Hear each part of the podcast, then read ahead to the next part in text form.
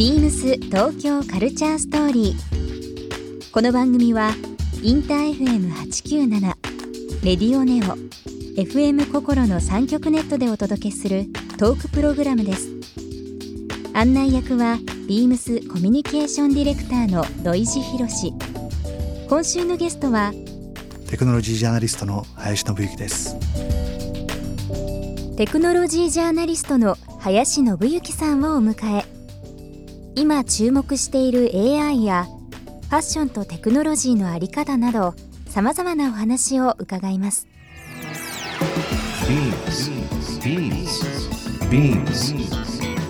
BeamsBeamsBeamsTokyo Culture Story Beams Tokyo Culture Story This program is brought to you by Beams Beams ありとあらゆるものをミックスして自分たちらしく楽しむ。それぞれの時代を生きる若者たちが形作る。東京のカルチャー。Beams 東京カルチャーストーリー。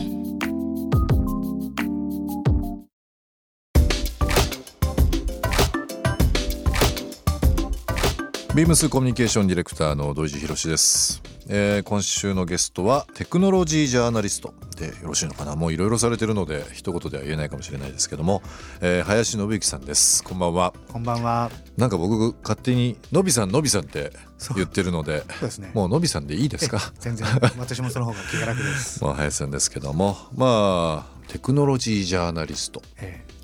でよろしかったですかね？もうなんかいろいろされてるか最近なんらかアートも見ていたりとかあの、まあそうですよね。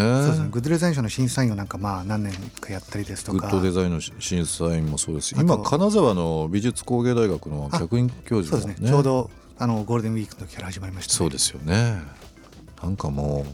僕は勝手になんですけどもやっぱりその IT 系とか、ええ。まあなんかそうテクノロジーに関してのええ。もう先駆者というかもう第一人者の、えーもう本当のびさんの言葉がえ今の最新のその、まあ、技術もそうですし、まあ、世の中にどういうふうな影響を及ぼすんだろうというような期待も含みですけどいつも記事読ませていただいてますけども。え恐縮です。そんなもう本当に未来をいろいろですね紐解いていただいていろんなお話をですねまあカルチャーというまええ。あすごくこうあの捉えやすいというかあのこのラジオ聞かれてる方もですね、ええ。まあ非常に興味ある話だと思いますので、ええその辺教えていただきたいなとわかりました。よろしくお願いします。よろしくお願いします。のびさんあの今日ちょっとお土産を持ってきました。えゲストの方にということで。ありがとうございます。あのですね、えビームス今レベルが30ぐらいありまして、えまあ、いろんなあのアイテムやってるんですけども、えあのあえてですね、えちょっとのびさん何がいいかなと思って、まあ、IT, IT ジャーナリストの方になんかこうテク系もどうかなと思ったんですけどあえて反対側というのもあれなんですけども文房具にしました。お素晴らしい。いいね。まあ Mac もベースんですけども、いろんなあの最新機器を使われるとは思っておりますがあえて今申し上げた通りで古き良き文化っていうのもあれですけどそうですね。まあ、書くこともねもちろん、あの執筆業務されてるということもありますのでご用意しました。ぜひちょっとえ開えけていただきたいなと思います。イギリスロンドンでええ。非常に今注目されてる、えー AFFIX というブランドがあるんですよ。え実はこれインターネットラジオのですね、うん Know Wave という、ええ。ーラジオ番組がですね、まあ、ローンチされたんですけどもラジオ番組から派生してできたあの洋服のブランドなんですよね。まあ、その中で新しい活用性というえ new utility というのがテーマになってるブランドなんですけど、ええ。まあ、T シャツですとかキャップアウターとかいろいろあるんですがなぜかですねそのワークウェアっていうものをベースにええ。ちょっと文房具を出してるんですよね。え面白いですね。この、ねはい。物差しみたいになっていてなんか物差し。で、えー窓が。と水平器がついてるものですね。通常の鉛筆に見えるんですけど、まあ、ボールペンという形で。まさにいろんな道具が一個に集約されてるんです。ね スマートフォンのような。そうですね。まさにそうですね。なんかまあのびさんぴったりかなと思ったので僕ちょっと勝手ながら選んできました。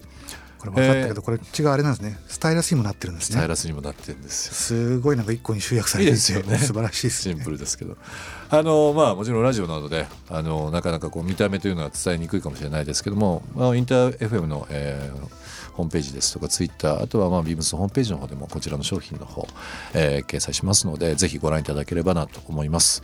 今日林信之さんにですねプレゼントさせていただきましたアフィックスロンドン初の、えー、ブランドですけどもこちらのですねユーティリティペンシルですね、えー、こちらの方リスナーの方1名様にもプレゼントさせていただきます。応募には番組最後に発表しますキーワードが必要となりますのでぜひ最後までお聞きいただければなと思いますさて林さん、はい、この間お会いしたのは、えー、ちょうど3月末に行われたアップルの新作発表会そうですねのタイミングでしたかね。そうですね。そうですよね。もうちょっとえっ、ー、と二月前の、えー、形になりますけども。ちょうど3月の末でしたね。確か25日ですね。25日ですね。そうですね。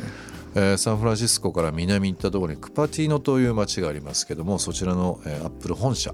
で、えー、の本社内にありますスティーブ・ジョブスシアターこちらの方で新しい、まあ、アップルの発表会ということで、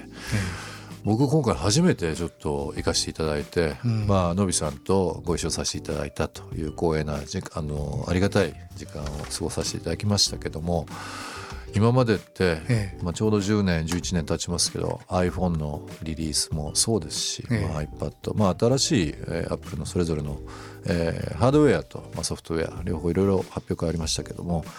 もう何度か行かれてますよね。そうですね。スティーブ・ジョブシアターができたのが、えっと、2年前ですかね。はい、突然あの、まあまあ、毎年あのアップルスペシャルイベントっていうのがあって行って、ね、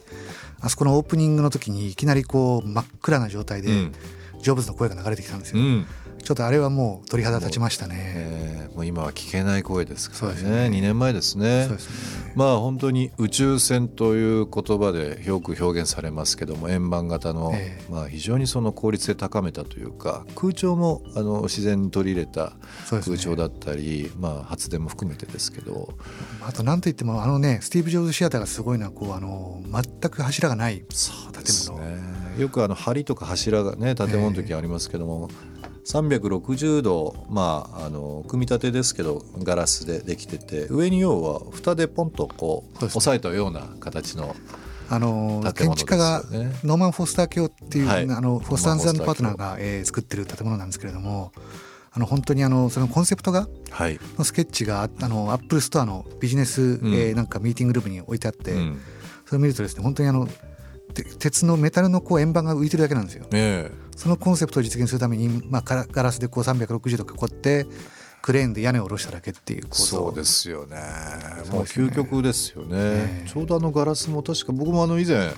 えー、新社屋ですかね、えー、アップルの新社屋行かせていただいた時にあの資料として見てましたけどイタリアのガラスかなんかを船便かなんかでわざわざ運んでえー、で職人が一枚一枚磨いてというようなの、ね、なんか何とも言えないなんかこう最先端テクノロジーのもう本当に最も素晴らしいところのアップルがあえてその職人技を使うといういやそうですね。ですよね。そこがやっぱりちょっとアップルの他の会社と違うところでなんかアップルってやっぱり技術だけじゃなくてなんか技とかもすごい重視してる会社で。あの昔の iPad、ええ、あすみません失礼しました。iPod ですね、え、新潟県の燕三条の技術が使われてる鏡面ですね。鏡のように見えるもうピカピカのステンでしたけども、えー、そちらのものも使われてたりだとか、えー、なんか今考えると、まあ、毎回毎回驚きはありますけど、えー、まああのリンゴマークにはもうびっくりさせられますね。そうですね。毎度毎度ですけども。のびさんの、えー、林さんのですねあの専門職というかあれですけどそのテクノロジーという部分はもう本当に理系の人しか分かんないっていう時代はあったかもしれないですけども、えー、やっぱりスマートフォン、まあ、インターネットの普及によってですかね、えーもう万人が。そうですね。もう老若男女を使っていれば今あの、ね、農業とか水産業とかでも、はい、当たり前にこう iPad を使ってどこでナマコを取ったから、うん、ここのエリアちょっと取りすぎだからこあの今年はここで量をやめようとかってことがそうですよ、ね、使えていれば土木でも使えば建築でも。スポーツなんかもね、あの、えー、まあ、来年なんかオリンピックでそれこそ盛り上がりそうですけど日本のバレーの監督にしても iPad 使って指示したりとか。そうですよねもう全てが進化してますよね。ね。まあ便利になった分昔が良かったなという部分もあるかもしれないですけども、うん、まあその古き良き文化と新しい技術、えー、なんかすごく共存してるこの本当に長い多分人類の歴史の中でも非常に面白いところかもしれないですよね。そうですね。ねいろんなお話をさせていただきたいなと思います。ビームス東京カルチャーストーリーゲスト林信之さんにプレゼントしたアフィックスのペンをリスナー1名様にもプレゼント。応募に必要なキーワード「テクノロジー」を記載して番組メールアドレス beams897-infm.jp までご応募ください。詳しくは番組ホームページまで。ムスオンラインショップでビームスティーを担当しています。杉山由衣子です。フジロックフェスティバルとビームスがコラボレーションしたオフィシャル T シャツの先行予約がスタートしています。さらに、オンラインショップでご予約いただいた方には、限定配布のシークレットショッパーを差し上げます。フジロック、ビームスで検索してみてください。ビームス東京カルチャーストーリー。Beams Tokyo Culture Story